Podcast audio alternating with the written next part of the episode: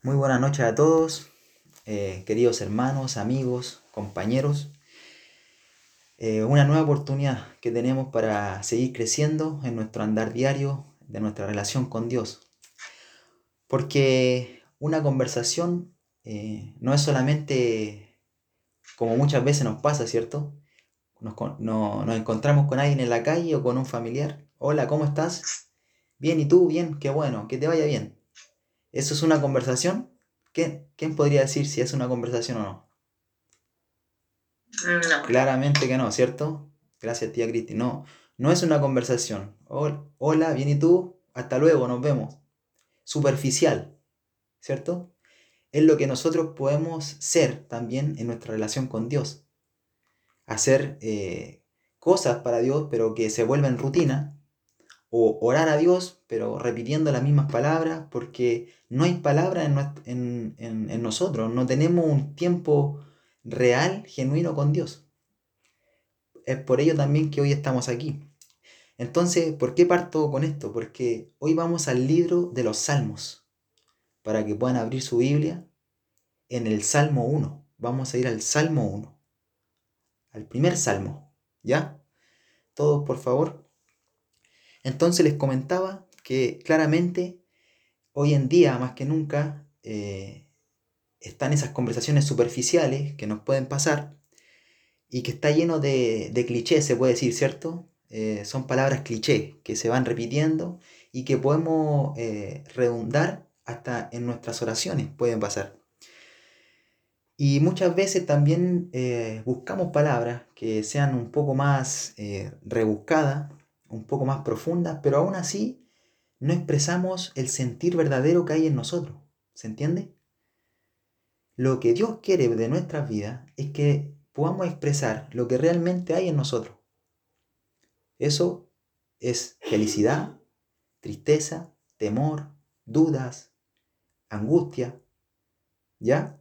Entonces cuando nos encontramos con alguien, hola, ¿cómo estás? Bien, ¿y tú? Bien, pero en verdad no estamos tan bien, ¿cierto? En verdad nos pasa, nos pasa algo que, nos está removiendo, nos está eh, diciendo algo, pero nosotros no, lo compartimos. Entonces, eh, a menudo estos patrones de comunicación superficiales se vuelven en nuestras pláticas con Dios, en nuestra conversación con Dios, en nuestra relación con Dios. Se vuelve monótona, monótona, monótona, disculpen, se vuelve muy superficial. Entonces, muy fácilmente nos deslizamos eh, sobre líneas muy trilladas, muy repetitivos, que hemos recitado por décadas, ¿cierto? Podemos verlo, el Padre Nuestro. o sea, no porque recemos 10 Padre Nuestro, como dice una canción de, Arjona que escuchamos nosotros, eh, el, el asesino va, va a salir suelto, o sea, o va a ser, va a ser perdonado. O sea, hago algo malo, 10 Padre Nuestro, listo, estoy, estoy bien. Día, día Ave María más, ya, estoy más perdonado todavía. No, no, no.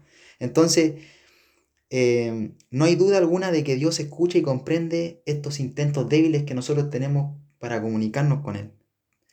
Pero cuando limitamos la profundidad de nuestra comunicación, nos volvemos superficiales en nuestra relación con Dios. Él nos conoce y quiere tener una, comunicación sincera con nosotros. Imagínense su relación con su, con su señora o con su esposo, o con su pareja, o con su madre, o con su padre, que siempre fuera, hola, ¿cómo estás? Bien, ¿y tú? Bien. No, no es una relación, no hay una comunicación, no hay un, no hay un eh, que podamos expresar lo que estamos viviendo. Entonces, ¿cuánto más con Dios? Y por eso vamos al libro de los Salmos. Porque este libro, el propósito original, primario de este libro, el libro de los Salmos, es producir alabanza y adoración apropiadas a Dios. O sea, expresar todo lo que nosotros tenemos. No solamente eh, algo superficial, sino que ir más allá. Entonces, los, que, los escritores de los Salmos, dentro de ellos el más reconocido que es el rey David, algunos ya lo han escuchado, que escribió aproximadamente 73 salmos, por ahí. Hay otros que escribieron otros autores y otros salmos son anónimos que no se saben. Y el que vamos a ver hoy, el Salmo 1, es anónimo. No tiene un autor definido, no se sabe quién lo escribió. Pero es uno de los más importantes. Bueno, la mayoría son todos importantes, pero este es muy famoso, ¿cierto? Entonces este es un salmo sapiensal. ¿Qué significa eso? Es uno de los tipos eh, sapiensales que es, son instrucciones para una vida sabia. O sea, tiene que ver una... Este salmo tiene que ver con la sabiduría. ¿Quién quiere ser sabio acá? Y tomar decisiones sabias siempre. Todos yo creo, ¿cierto? Porque no, vamos, no queremos cerrar el camino. Porque este salmo nos va a mostrar que solamente hay dos caminos. ¿Ya? Los salmos nos enseñan a tener una relación personal con Dios. ¿Se entiende? Lo que hablábamos recién, una, una relación personal con Dios, no que necesitemos de alguien más, no que necesitemos de los miércoles o de los domingos para conectarnos o para ir a la iglesia, no, no, no, no. Dios quiere una relación genuina y personal cada día con, con nosotros. Entonces, también nos enseñan a meditar en su grandeza y en su gloria. En los salmos vamos a ver la grandeza y la gloria de Dios, porque también nos muestran la creación de Dios. En ellos vemos cómo la voz del pueblo de Dios se alza a los cielos vaciando su corazón ante Dios. Eh, el David, el rey David, derramaba su corazón cuando, un ejemplo, la mayoría sabe el pecado que cometió con Betsabé, ¿cierto? Cometió adulterio y luego de ese pecado que cometió David, se derramó ante Dios. O sea, su corazón era el hombre conforme al corazón de Dios. Imagínense, David es, era el hombre conforme al corazón de Dios. No había otro hombre que tuviera el corazón más eh, semejante a Dios, se podría decir. Y cometió pecado. Entonces, leyendo los salmos podemos ver confesiones de pecado, de fe, de queja, de temor, pero también de gozo, de alegría, de un pueblo que alaba a Dios y le ruega por misericordia, por justicia y por perdón. Pero sobre todo lo que observamos en los salmos, y esto es lo importante porque es lo que vamos a ver hoy, es una voz que le pide al cielo sabiduría. Sabiduría. Los salmos, la mayoría de los autores, lo que, se, lo que pide a Dios es sabiduría la sabiduría de Dios al hombre. Porque necesitamos de la sabiduría de Dios para poder caminar por el camino correcto. El título de hoy es una, una, pequeña introducción. Yo sé que estoy hablando harto, pero va a ser corto. Van a ser tres versículos, porque vamos a ver la mitad del Salmo 1. Y vamos a dejar la otra mitad para la próxima semana, porque es corto, pero hay mucha enseñanza. Entonces quiero entregarle todo, todo el limón, todo el jugo del limón. No quiero dejar nada afuera para que puedan eh, recibirlo. El título de la, de la lección de hoy es simple. Lo titulo Solo dos caminos. Solo dos caminos. ¿Ya? Para el que está anotando. Entonces, ¿Por qué un libro dedicado a la alabanza? Se supone que estamos entendiendo, ¿cierto? el, libro de los salmos está dedicado a la alabanza y a la adoración de Dios. Cuando decimos alabanza y adoración, ¿qué se nos viene a la mente? El canto, ¿cierto? El canto, el levantar los brazos, ir a la iglesia, llorar, derramarse ante Dios, está bien. Pero vamos a ver que de nada sirve eso si no creemos a Dios en su palabra. Y creerle significa obediencia. ¿Ya? Entonces, ¿por qué un libro dedicado a la alabanza, a la adoración, a cantar la grandeza de Dios, comienza con un salmo como este? Un salmo de sabiduría, un salmo sapiensal, que nos da instrucciones para una vida sabia. Un salmo breve que lo que hace es decir a cualquier hombre que quiere escuchar que solo existen ¿Cuántos caminos? Dos caminos. No hay otro. Hay este camino y este camino. Y es lo que vamos a ver en esta lección. El primer camino, el camino que lleva a la muerte. Para aquellos que desobedezcan a Dios. suena fuerte, pero lo vamos a ir desglosando para, para ver qué significa realmente. La muerte no es la muerte física, la muerte espiritual. ¿Qué significa? La muerte, la eterna separación con Dios. Hoy todos tenemos la oportunidad de aún elegir por qué camino vamos a ir. Porque aún estamos aquí. Entonces, el otro camino, el camino que lleva a la vida, para aquellos que le obedezcan. Porque de qué valdría, como les dije, adorar a Dios, alabar a Dios, cantar a Dios, si todo no surge de un corazón que no le cree a Dios en su palabra. Vamos el domingo, cantamos a Dios, lloramos a Dios, nos arrodillamos a Dios y llega el lunes y seguimos viviendo de la misma manera de siempre. No hay un cambio, no hay una reflexión en nuestra vida, sino que solamente es un momento emocional. ¿Creen que eso sea una relación que Dios quiere para con nosotros? Véanse una relación de padre e hijo. Lo vamos a ver más adelante. El hijo llora porque el padre lo reprende, pero después vuelve a cometer el mismo error. Y vuelve a cometer, y vuelve a cometer. Entonces, ese hijo está aprendiendo, está siendo sabio, o está cayendo con la misma, está cayendo con la misma piedra una y otra vez. Entonces, Hebreos 11:6, no lo busquen, dice, sin fe es imposible agradar a Dios. Pero la fe sin obra es muerta. O sea, yo puedo decir tengo fe, pero sigo viviendo de la misma manera. No hay un cambio en mi vida. No dejo moldearme por Dios. Entonces esta frase la pueden anotar. Dios no acepta ni la oración ni la alabanza de nadie que no tenga su esperanza en Cristo. Repito, Dios no acepta ni la oración ni la alabanza de nadie que no tenga su esperanza en Cristo. Fuerte, pero ¿cómo Ricky no? Entonces a mí no me oye.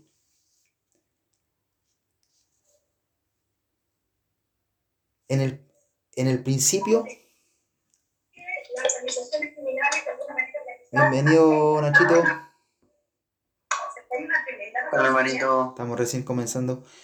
Entonces, Juan 1.1 nos dice que en el principio era el verbo y el verbo era con Dios y el verbo era Dios. El verbo viene de logos, creación.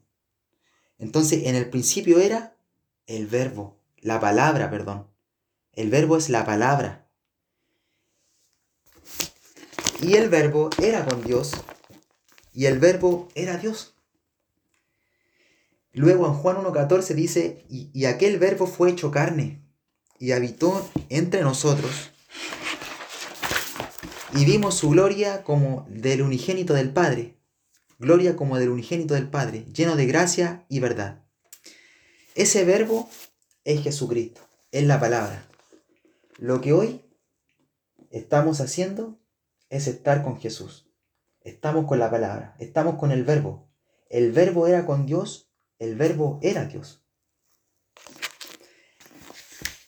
Mateo 4:4 nos dice que Jesús respondió y dijo, escrito está, no solo de pan vivirá el hombre, sino de toda palabra que sale de la boca de Dios.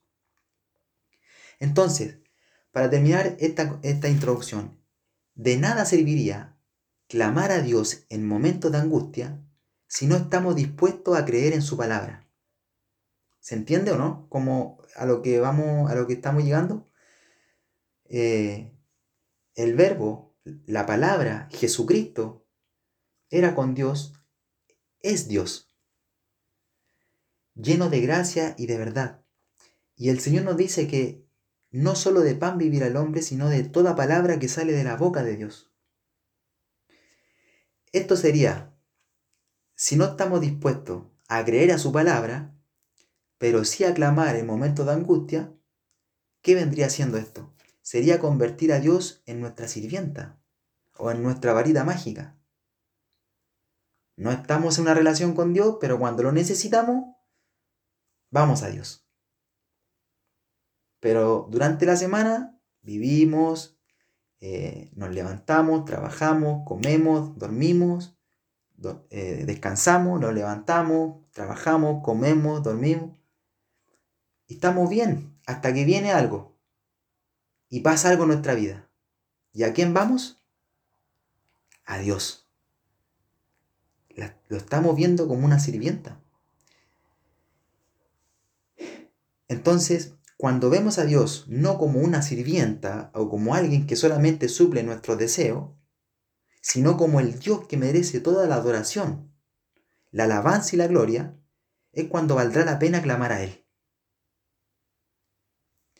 Es por eso que se comienza con este salmo que nos enseña que solo hay dos caminos. Vamos a la lectura del salmo, vamos a leer los seis versículos y vamos a llegar hasta el versículo 3. ¿Ya? Para que podamos sacar eh, toda la enseñanza que hoy Dios nos quiere dar. Vamos a la lectura. Me siguen en su Biblia, por favor. Salmo 1. El justo y los pecadores. Solamente hay dos caminos y hay dos tipos de hombres en el mundo. El justo y los pecadores. Bienaventurado el varón que no anduvo en consejo de malos, ni estuvo en camino de pecadores, ni en silla de escarnecedores se ha sentado, sino que en la ley de Jehová está su delicia, y en su ley medita de día y de noche. Será como árbol plantado junto a corrientes de agua, que da su fruto en su tiempo y su hoja no cae. Y todo lo que hace prosperará. Cuando, cuando escuchamos esa palabra, prosperará, ¿qué se nos viene inmediatamente a la cabeza? Materialmente, ¿cierto? Se te va a ir bien en la vida.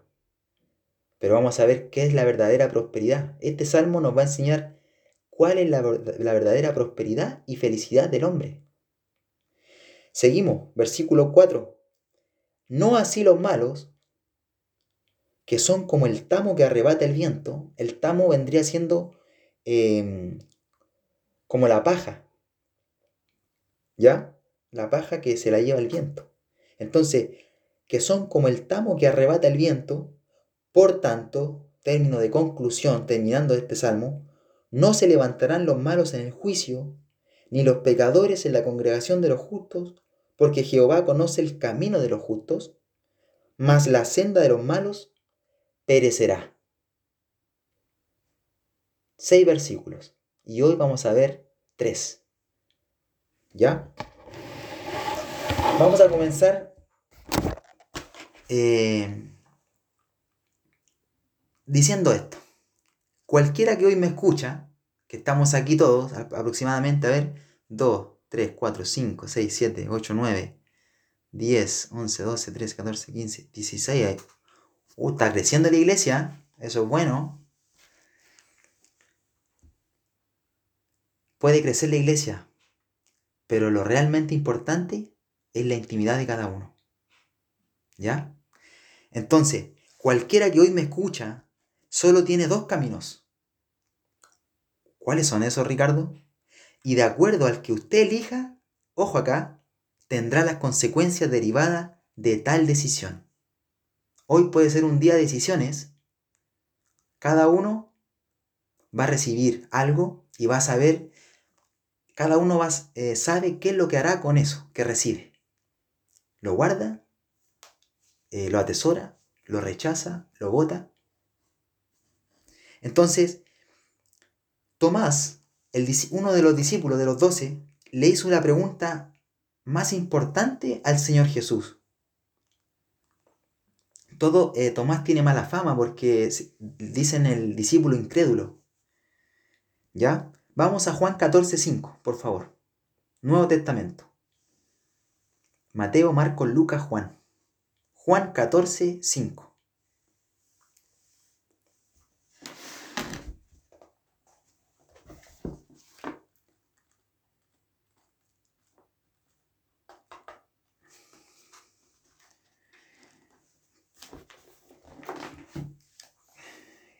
El que llegue primero, si quiere, puede leer. ¿Quién quiere leer? Sin vergüenza.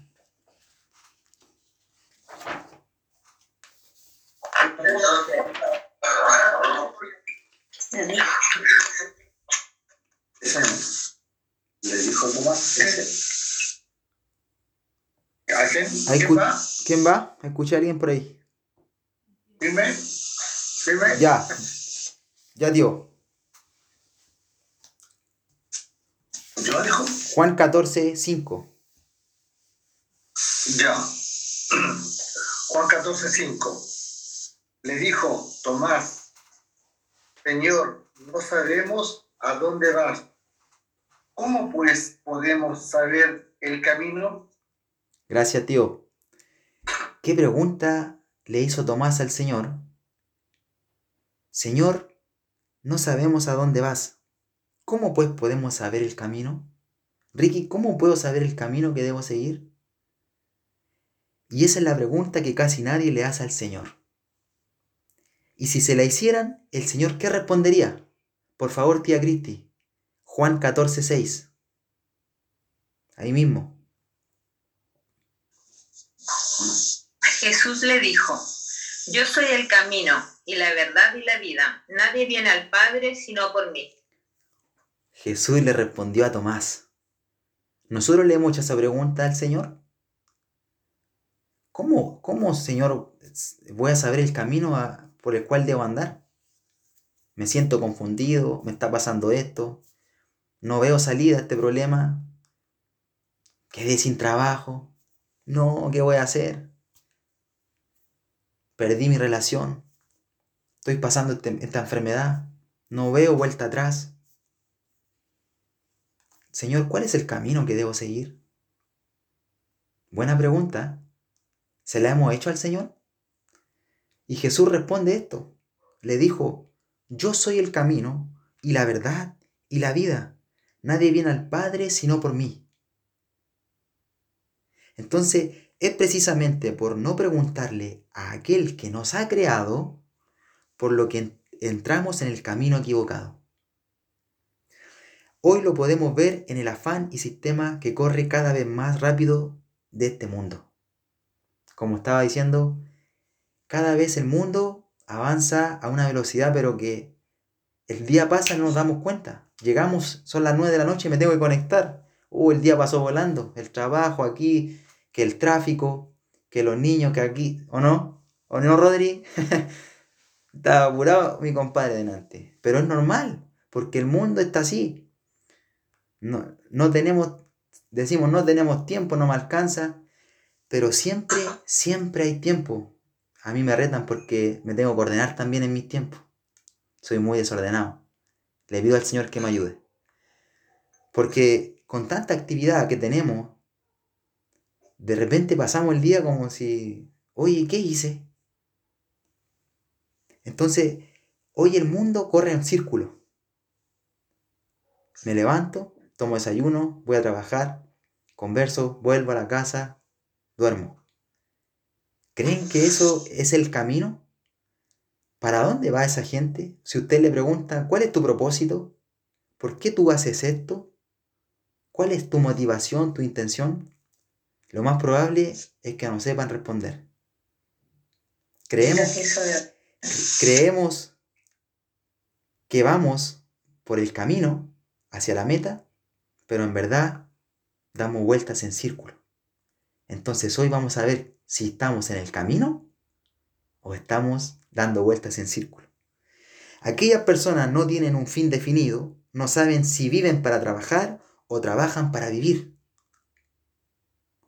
Y no importa en la filosofía que crean, o al partido político que, que pertenezcan, o a la religión que pertenezcan, da igual, están perdidos. No, eh, y van por el camino equivocado. Este salmo nos dirá dónde terminan los que viven rechazando e ignorando la palabra de Dios. ¿Y para qué? ¿Para qué creen que este salmo nos va a decir esto? Para que nosotros hoy podamos tomar una decisión. Y espero y anhelo que la mayoría y todos puedan tomar la decisión correcta. Entonces, debemos preguntarnos y preguntar a los demás. Esto es meditar. Esto lo publiqué en mis redes sociales hoy, a mis un millón de seguidores que tengo en Instagram. Eh, sobre el meditar. Una palabra clave que vamos a ver hoy en este salmo. Meditar. Hoy el error de los creyentes o de los cristianos es simplemente leer muchas veces, pero no meditamos en la palabra. ¿Pero qué es meditar? Ir una y otra vez, una y otra vez al pasaje. Lo mismo que una práctica. Los que son deportistas quieren mejorar su tiro libre, ¿qué tienen que hacer? Practicar. Con una vez no les va a salir. Lo mismo en el trabajo. ¿Tienen algo que les cuesta? Lo hacen. Pero para perfeccionarlo, ¿qué tienen que hacer? repetirlo. Ir una vez, ir otra vez. Y eso también es en la palabra de Dios, meditar. Nos podemos preguntar y pregúntele también a su cercano, ¿de dónde vengo? ¿A dónde voy? ¿Cómo lo sé? ¿Y qué tal estoy? Pregunta sencilla como la que Tomás le hizo al Señor. Señor, yo no sé dónde tú vas, ¿cómo voy a saber el camino? Entonces, Jesús le respondió en otras palabras. Le dijo, Tomás, yo soy el camino, es a través de mí. Yo soy la verdad, es en mí. Yo soy la vida, es hacia mí. Jesús le decía, es a través de mí, es en mí y es hacia mí donde tienes que ir. Aquí está. ¿Cuántas veces, Señor? Una y otra vez. Una y otra vez. Porque cada día el afán de este mundo y los consejos de los malos van a estar con nosotros. Oye, pero ¿para qué te conectáis a esa reunión si vais a perder el tiempo? ¿Y quién es ese? ¿Tiene título de pastor? No lo conoce nadie, ni Santa Isabel. Lo importante es que está el Señor está la palabra. Y Él es el que nos quiere hablar a nosotros, no yo. ¿Se entiende? Seguimos. Entramos al, al Salmo de lleno, versículo 1. Primera palabra clave, bienaventurado. Algunos saben lo que significa. ¿Qué se le viene a la cabeza bienaventurado? Eh, Fabi, ahí que está pensando, lo veo pensativo, a ver si me... Deme un, tíreme un fuego artificial. ¿Qué, ¿Qué, se le viene a la cabeza con bienaventurado? Cualquier palabra, no se preocupe si... Si está bien, si está mal. No sé, como, como bienvenido, como afortunado. Ya, ya, buena. ¿Alguien más que tenga otra, otra conclusión de esa palabra, bienaventurado? Que se le venga a la cabeza. ¿Mm? Tío José, ¿qué está diciendo ahí? Lo, lo, escuché, de acá lo escuché. Diga nomás, diga. Bienaventurado. Anoten, a los que quieran anotar. Se define a aquellas personas. ¿Ah? Bendecido. Ya. Muy bien. Gracias por participar. Excelente. Le voy a dar dichoso. la, la dichoso. Excelente. ¿Quién fue ese? Javier ese Javier, ¿cierto? Sí. Se nota que ha tenido intimidad con el Señor. Muy bien, lo felicito. Dichoso. Se define aquellas personas que atesoran los testimonios del Señor, en el cual implica que escudriñan la escritura, o sea, profundizan en ellas, meditan en lo aprendido, meditan de nuevo, se, se repite, palabra clave, meditar, que llegan a comprenderlas, que las aman y que persisten en la práctica de las mismas. Lo encierra todo poner en práctica. Un bienaventurado. Bienaventurado el varón que no anduvo en consejo de malos. Hoy es muy fácil dejarse llevar por el consejo de malos. Entonces, vemos en este versículo, en el número 1, podemos ver que hay un proceso de decadencia Mire, pónganse a ver el versículo 1. Yo, yo se lo voy leyendo. Primero, se comienza escuchando el consejo de malos. Dice, bienaventurado el varón que no anduvo en consejo de malos. Luego dice, ni estuvo en camino de pecadores. Y luego dice, ni en silla de escarnecedores se ha sentado. O sea, se comienza primero, ¿por qué? Por el oír. Primero comenzamos por el oír el consejo de los malos. Luego se continúa por su camino. Yo lo acompaño, yo me junto con él. Y luego, ¿cómo se termina en, la tercera, en la tercera y última? Se, termina sentado.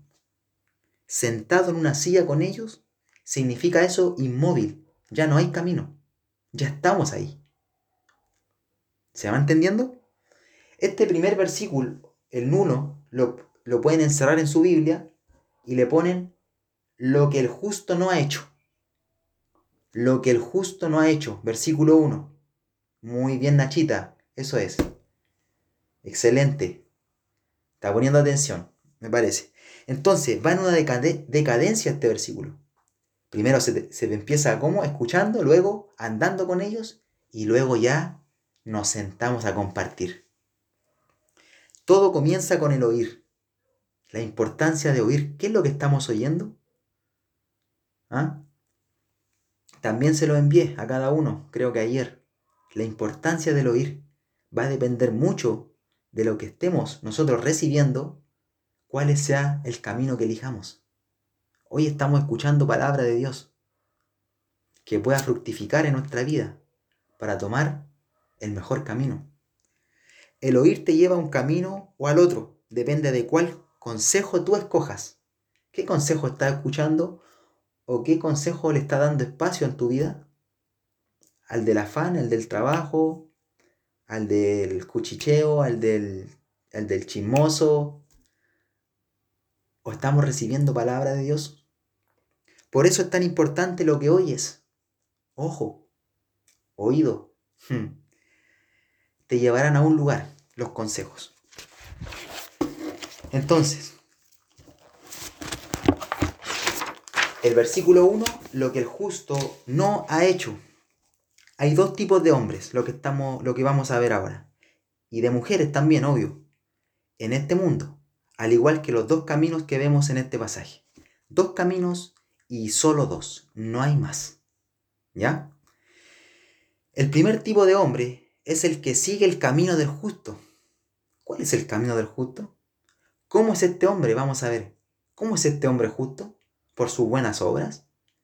Yo soy bueno, Ricardo. Yo ayudo a los pobres, yo voy a la iglesia todos los domingos, oro, doy el diezmo.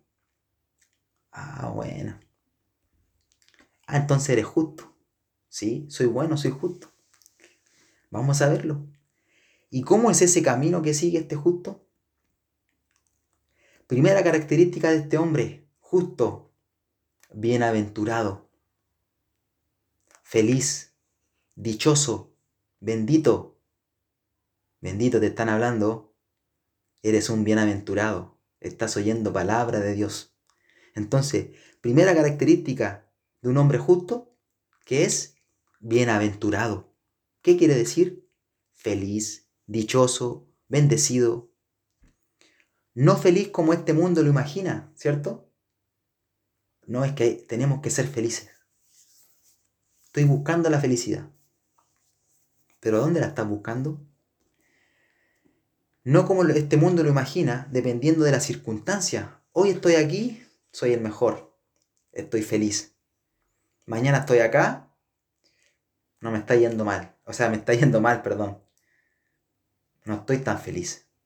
Dependemos de la circunstancia en lo que Dios nos quiere enseñar, a no depender de la circunstancia, sino por una relación de total dependencia de Dios tiene la bendición de Dios porque anhela seguir el consejo de su padre. Es una relación de padre e hijo. El hijo cuando sigue el consejo del padre está tranquilo, está en paz. El hijo cuando no sigue el consejo del padre y anda con cositas, ¿cómo anda? Intranquilo, no anda tranquilo, no anda en paz, porque sabe que el padre le dijo algo, pero él no hizo caso. Entonces, Es una relación de padre e hijo, bienaventurado. La verdadera felicidad no proviene de nuestros propios esfuerzos por conseguir cosas, sin contar con Dios. Lo que hoy en, día el mundo te pinta. Tienes que hacer esto, después esto, después esto, después esto. Es un manual. A ti te presentan un manual. Tú tienes que hacer esto, esto, esto, esto, esto, y soy feliz. ¿Seguro? Haga la prueba. no es por hacer o por tener, es por ser. Es por ser. Y ese ser, ese carácter te hace seguir un camino, el camino del justo. Entonces, ¿de qué nos sirve participar de un estudio, de, conectarnos, de ir a la iglesia, de adorar, de alabar a Dios, de llorar, si no tenemos un arrepentimiento genuino y un cambio de dirección, metanoia, cambio de dirección, cambio de dirección. Voy para acá, voy en el camino incorrecto, cambio de dirección. Dios, me estoy dejando moldear por Dios. El Señor me dice esto. Aquí está la felicidad. No quiero decir que dejen sus actividades de lado. Eso no, no lo estoy diciendo eso. El Señor va a ir moldeando nuestra vida en cada una de las áreas en las cuales nosotros nos desarrollamos. Trabajo, deporte, familia. Él siempre eh, nos pone en lugares estratégicos. Y todos tenemos dones y talentos diferentes. No porque yo esté aquí detrás de un computador hablándole a ustedes, es que todos ustedes van a hacerlo. No, no, no. Cada uno tiene su rol en el cuerpo, la mano hace su ejercicio, el pie, la cabeza, la pierna, el brazo. Todos tenemos un rol y un talento distinto. ¿Se entiende? Entonces es necesario. Primera característica, ¿cuál es de este hombre? Bienaventurado, feliz, dichoso, bendito. Segunda característica de este hombre, bienaventurado, de este hombre justo, porque se separa entre justos y pecadores. Este hombre, la segunda característica es que es honrado. Honrado. Un hombre honrado es un hombre íntegro. ¿Qué es íntegro? Es un hombre cuyo corazón no está formado por varias partes, sino que es un corazón que está formado por una sola pieza solo tiene un interés y está puesto en el camino del Señor, camino recto, sin desviaciones. No sé si, si les pasa a alguno o le ha pasado que muchas veces estamos en una posición que no sabemos hacia dónde ir, que hay tantos caminos, que hay tantas decisiones que podemos tomar que no sabemos cuál elegir. ¿Le ha pasado, no? A mí sí, muchas veces. Pero el justo, el justo, sigue el camino recto, sin desviaciones, con un solo interés y está puesto en el camino del Señor. Cuando ponemos nuestra una vista, nuestra mirada en el Señor, podemos tener muchas ofertas a nuestro alrededor, pero siempre vamos a tomar la correcta, porque la vamos a ver con los ojos de la fe.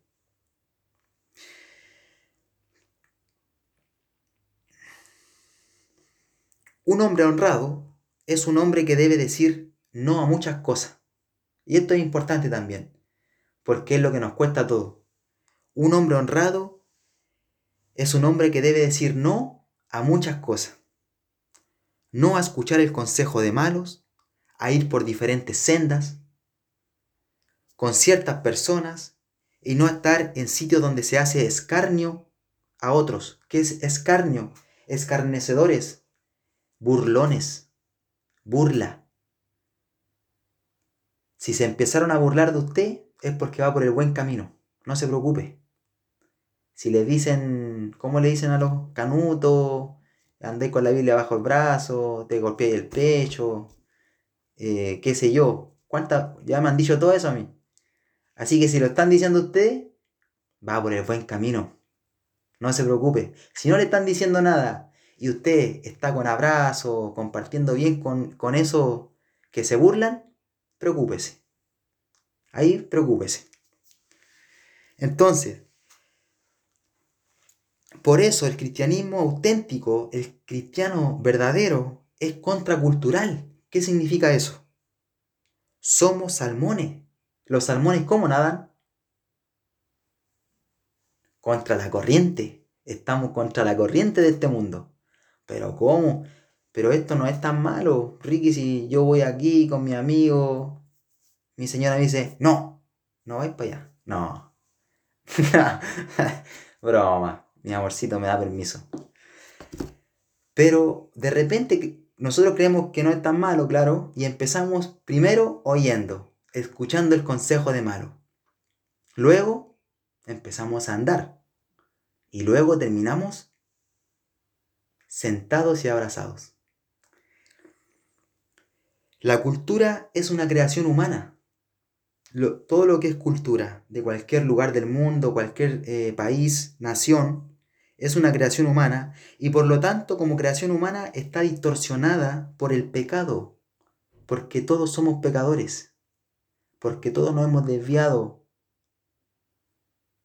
Entonces está distorsionada la realidad por el pecado. No, pero si esto es normal, todos lo hacen, ¿qué te va a pasar? El hombre justo va a tener que decir que no a muchas cosas. Pero para eso, para ser sabio, debemos estar en una relación cercana con Dios. O si no, vamos a ser confundidos. Muy fácil. Una creación que siempre intentará luchar contra el consejo de Dios, que es santo y puro. Oye, pero si no, eso es mentira. ¿Quién te, quién te dijo eso? Si no es verdad. La creación siempre va a estar luchando contra el consejo de Dios. Los seguidores de Jesús son diferentes a los demás y aunque están en este mundo, no viven realmente en él. Su vida está puesta en el reino de los cielos. Nuestra vista debe estar allá, arriba.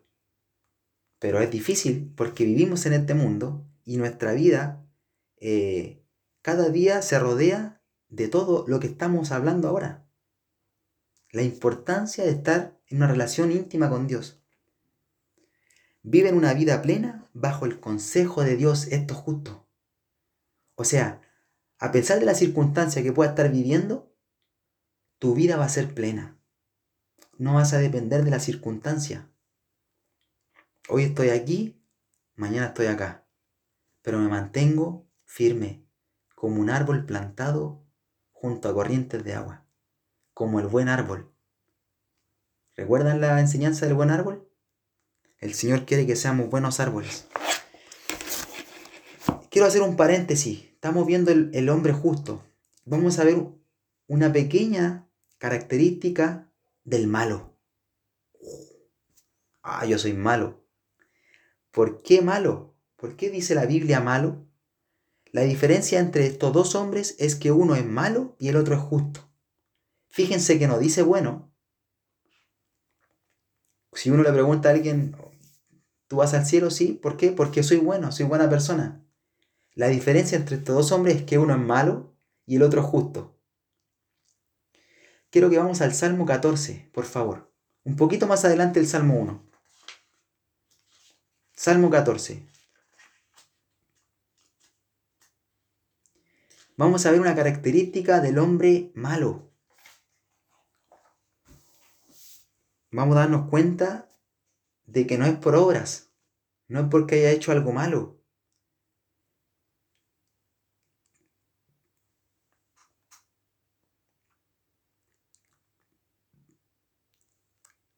Javier, ¿me puede ayudar con el versículo, eh, capítulo 14, versículo 1, por favor, de Salmo? Salmos. Sí, Ricardo. Necedad y corrupción del hombre al músico principal, Salmo de David. Dice el necio en su corazón, no hay Dios, se han corrompido, hacen obras abominables, no hay quien haga el bien. Muchas gracias, Javier. No hay, que, no hay quien haga el bien, termina con esa palabra. O sea, no hay ni uno bueno.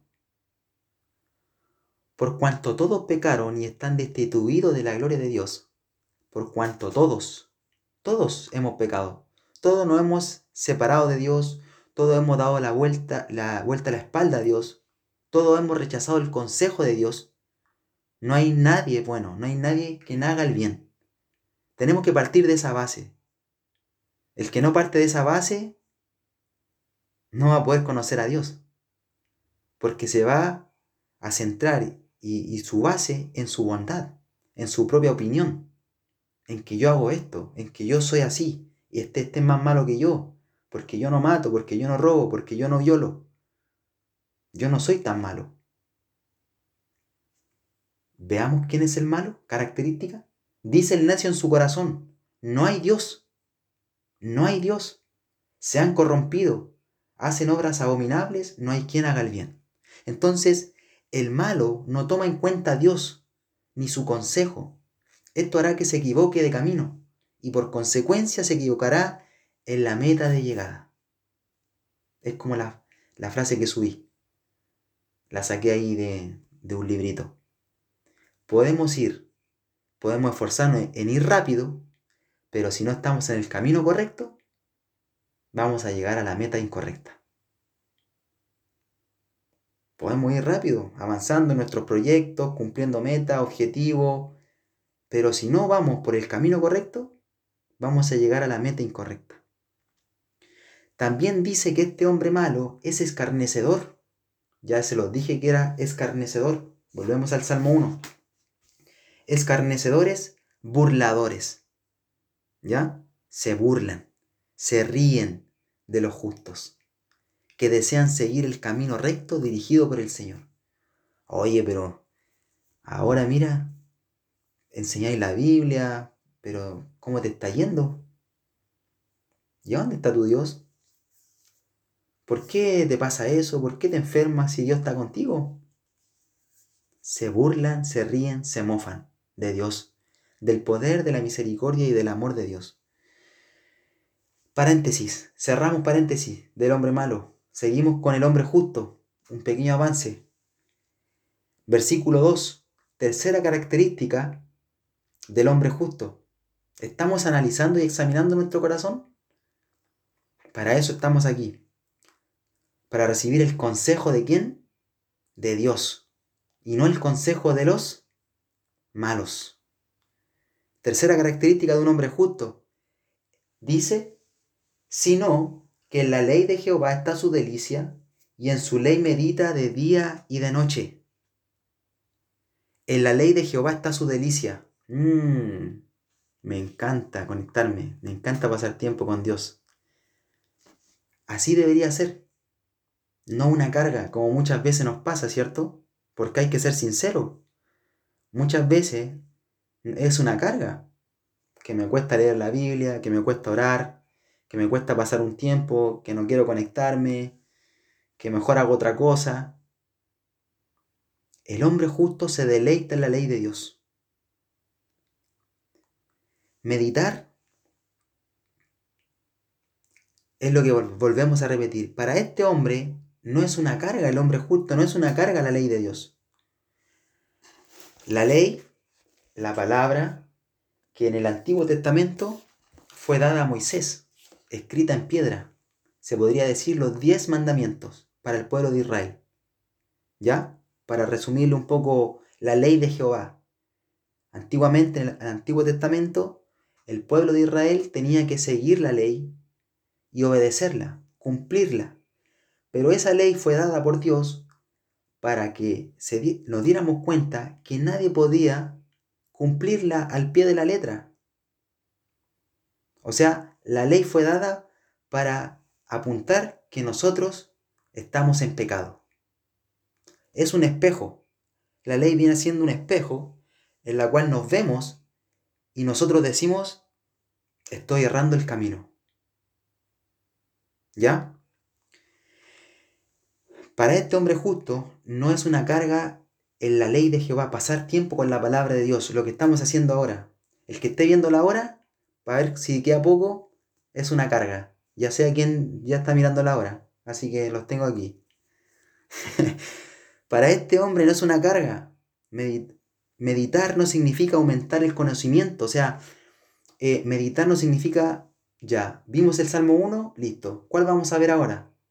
No, anda el Salmo 1, una, dos, tres, cuatro veces, léelo, eh, busca en Google, en Google, ve la predicación, eh, qué sé yo, busca palabras que no entiendas en diccionario. Hoy estamos a un clic de todo. Google, listo.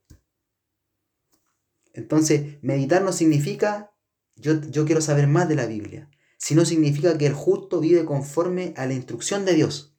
Recibo consejo y lo aplico a mi vida.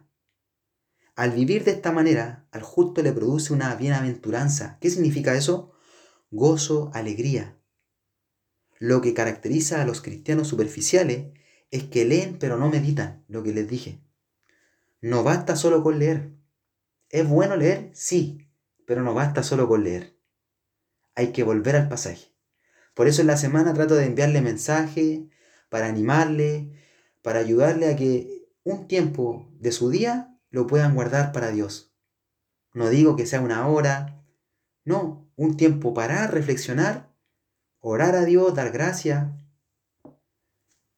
Como ustedes eh, vayan sintiéndolo y pidiéndole a Dios que le ayude a que cada día pueda ser más íntimo esa comunicación, no tan superficial. Gracias Señor por esta comida. Amén. Listo.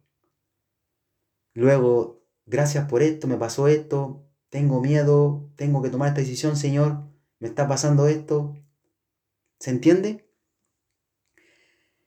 Lo que em, si no meditamos de día y de noche, nuestra mente nos dirá conforme a nuestra propia opinión, a lo que el mundo nos dice, lo que nosotros creemos. Si no pasamos tiempo con Dios, vamos a tomar decisiones según nuestra propia opinión. Todo camino del hombre es recto en su propia opinión, pero Jehová pesa los corazones. Conoce nuestras intenciones, Él sabe por qué hacemos o por qué no hacemos, por qué decidimos por acá o por qué no. Para eso es la importancia de recibir su consejo. ¿Cómo será el resultado? Vamos a entrar a la última parte, estamos terminando. ¿Cómo será el resultado de aquellos que meditan de día y de noche? Hagan la prueba una semana, hagan el esfuerzo. Yo los desafío. En la mañana, como me dijo un amigo, eh, levantarse y lo primero que hagamos, vamos a, leer el Salmo, los que tengan su Biblia. Partamos con leer el Salmo. Pedirle a Dios, darle gracias por un nuevo día y leer el Salmo. Listo. En la noche, volver a leerlo antes de descansar. Son seis versículos. Meditar en lo que dice, en lo que aprendí. Versículo 3. Y terminamos con este versículo. Para la próxima semana terminar con el Salmo. Será como árbol plantado junto a corrientes de agua, que da su fruto en su tiempo y su hoja no cae, y todo lo que hace prosperará. Me encanta esta palabra, ¿cierto? A todos nos gusta prosperar, prosperidad. Este es el camino que sigue el consejo de Dios. Es un camino de prosperidad. Vamos a ver que no hay justo desamparado. Prosperidad, ¿qué significa? No es que todo te debe salir bien como el mundo entiende o como tú quieres que te salgan las cosas. Tengo esta meta, tengo este objetivo, me tiene que salir. Y si no me sale, no, Dios no está conmigo. No, Dios está contigo porque triunfaste o porque te fracasaste. Pero sigue estando Dios. Dios no está solamente con los exitosos para el mundo. Les puedo decir que más está con los fracasados. Lo van a entender, a lo mejor. Es cierto que la obediencia trae bendición. Dice el Salmo 37, 25, joven fui y he envejecido y no he visto justo desamparado ni su descendencia que mendigue pan. Salmo 37, 25. Joven fui y he envejecido. Este hombre justo, joven aún, y he envejecido. Y no he visto justo desamparado, ni su descendencia que mendigue pan. Dios nos cuida. Cuando ponemos a Dios en el primer lugar, Dios nos cuida. Vamos a Mateo 6:26, por favor. Estamos terminando. El que tenga sueño me avisa. Está aburrido, levante la mano.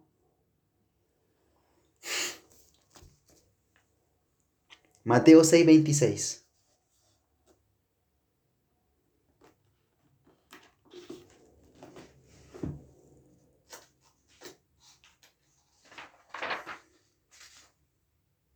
¿Quién quiere leer?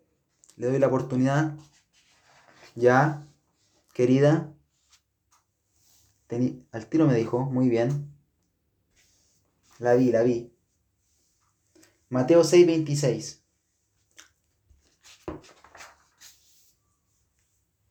¿Quién va a leer? Usted. ya, dele. Mateos 6:26.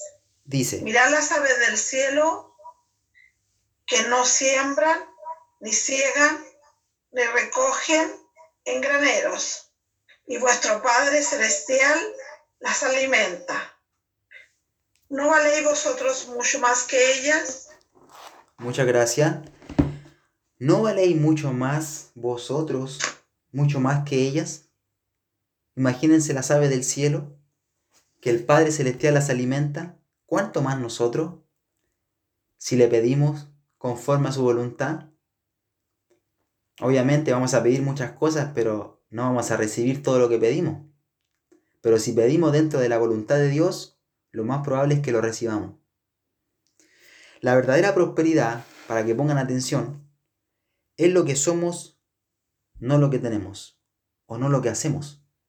Es nuestro carácter.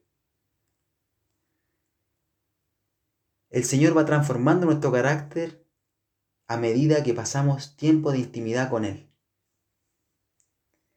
Y esa es la verdadera prosperidad, tener un carácter semejante al de Cristo. Es uno de los propósitos de Dios que cada uno de nosotros, en nuestra relación con Él, vayamos creciendo en carácter, en amor, en paciencia, en bondad, en misericordia, en todos los dones que Él nos da. Y les doy una noticia que a, la mayoría de nosotros no nos gusta, y las pruebas son el gimnasio para que nuestra fe crezca. Buena. ¿eh? Así que si estamos en prueba, está en el gimnasio. ¿Cierto? Movemos la cabeza. ¿Queremos crecer en el Señor? Preparémonos. Porque no va a ser fácil. Pero Él nos prometió que iba a estar con nosotros todos los días hasta el fin del mundo. Las pruebas, la repito, las pruebas son el gimnasio para que nuestra fe crezca. Si usted está en prueba, le felicito.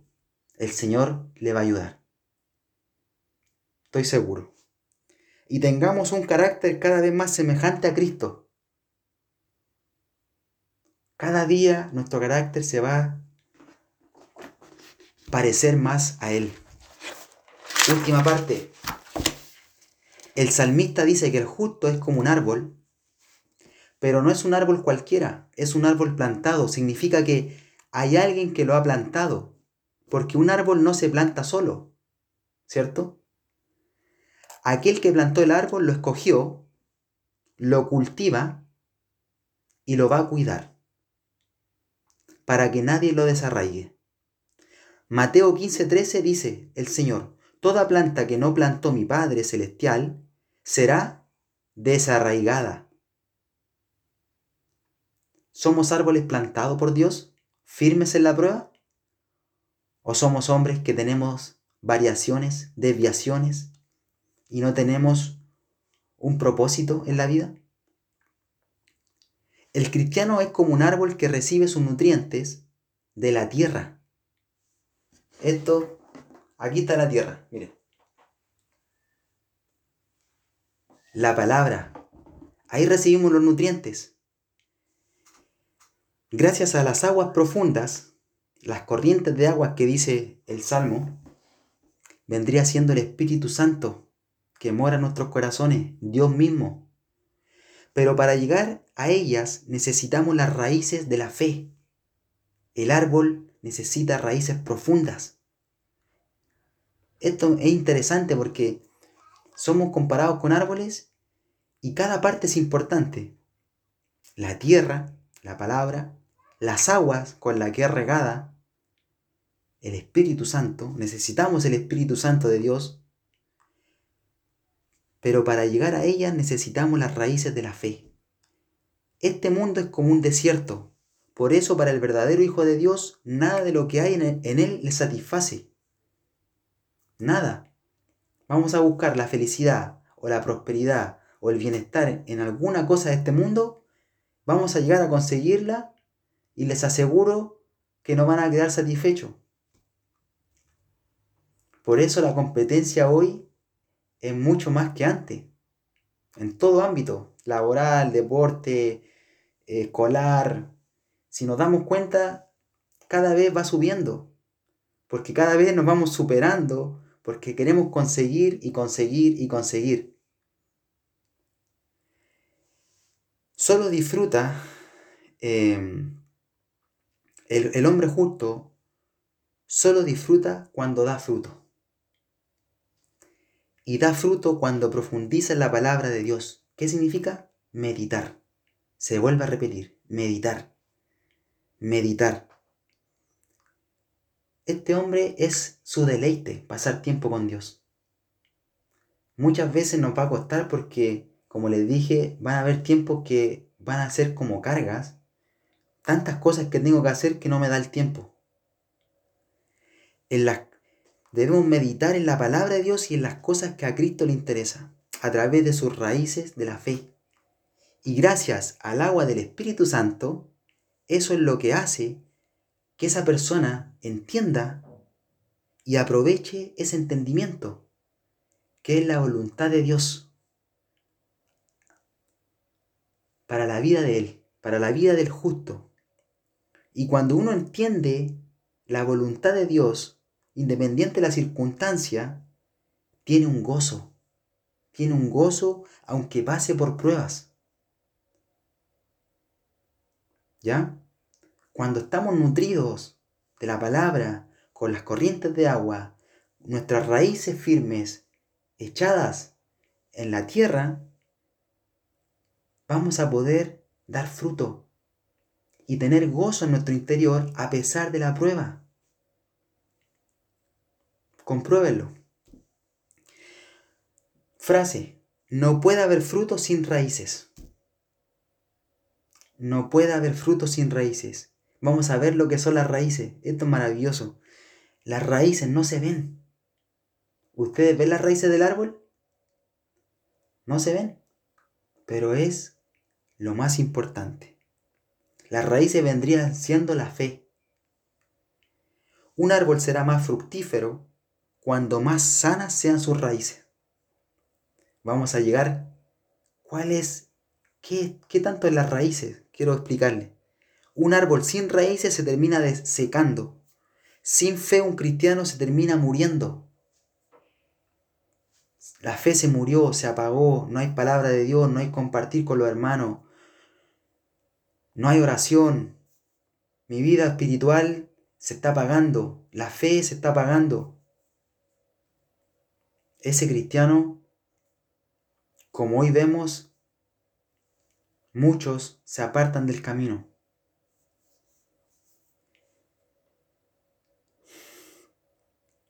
Cuando veamos un árbol que no da frutos, es muy probable que ese árbol tenga problemas en sus raíces. Y aquí voy a, a lo que es la raíz en verdad. ¿Qué vendría siendo las raíces? Nuestra intimidad con Dios. Ahí está la clave. Ahí está la clave. Su intimidad personal con Dios, su relación con Dios. Para que las raíces estén frescas y puedan crecer y arraigarse en la tierra, arraigarse en la palabra de Dios. A pesar del calor, del frío, de la nieve, de las tormentas, esa hoja no caerá, dice el Salmo. que da su fruto en su tiempo y su hoja no cae, y todo lo que hace prosperará. La fe y la esperanza del Hijo de Dios no se marchitarán en las pruebas, sino que cuando llegue el momento, producirá fruto. A su tiempo segará, a su tiempo dará fruto. Persevera, persevera. No existe nada más valioso. Con esto te estoy terminando. Últimas frases para los que están anotando. No existe nada más valioso que estos frutos en la vida de un hombre, de una mujer de Dios, fruto de los que además se aprovecharán otras personas que nos rodean. Quiero ver, vamos a, vamos a ver uno de los frutos. Hebreos 13:15. Hebreos 13:15. Vamos a Hebreos 13:15. Última parte de la Biblia. Último versículo.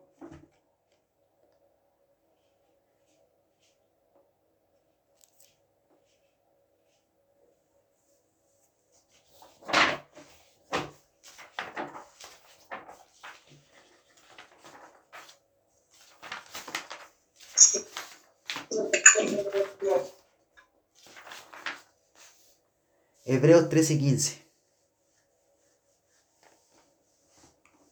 Este, este fruto es maravilloso porque cuando empezamos a declarar lo que aprendimos, lo que el Señor nos habla a nosotros personalmente, a otros, eso ya es dar un fruto. Cuando no hay temor, no hay vergüenza de compartir lo que profesamos, nuestra fe, es porque está dando fruto usted en su relación con Dios. Cuando aún no, cuando aún no, no nos atrevemos, porque hay temor, hay duda, puede ser que aún no esté en el camino. ¿Ya? Hebreos 13:15. ¿Qué dice? Así que ofrezcamos siempre a Dios por medio de Él, sacrificio de alabanza. ¿Cuál es el propósito de los salmos? Alabar a Dios que todo lo que respira, que todo lo que respire alabe a Jehová, a Dios. Es decir, fruto de labios que confiesan su nombre. ¿Qué vamos a confesar? El nombre de Dios. Hablamos de Dios a otros.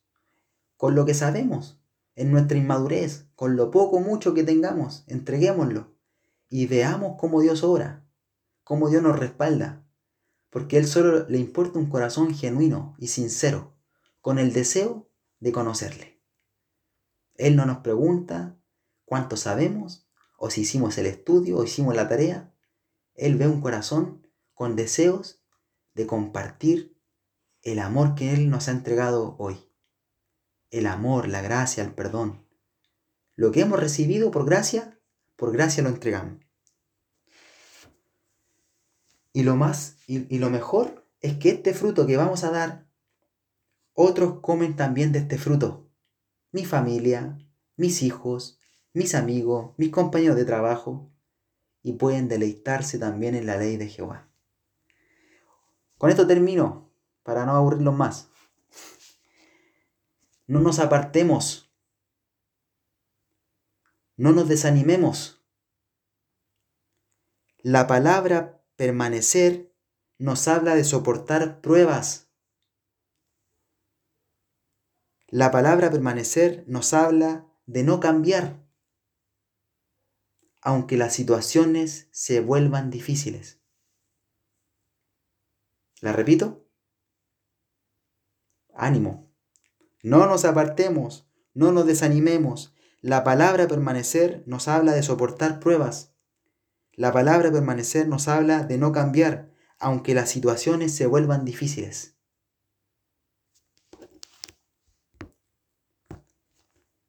Una hora con diez minutos, eh, lo que hoy Dios nos ha entregado.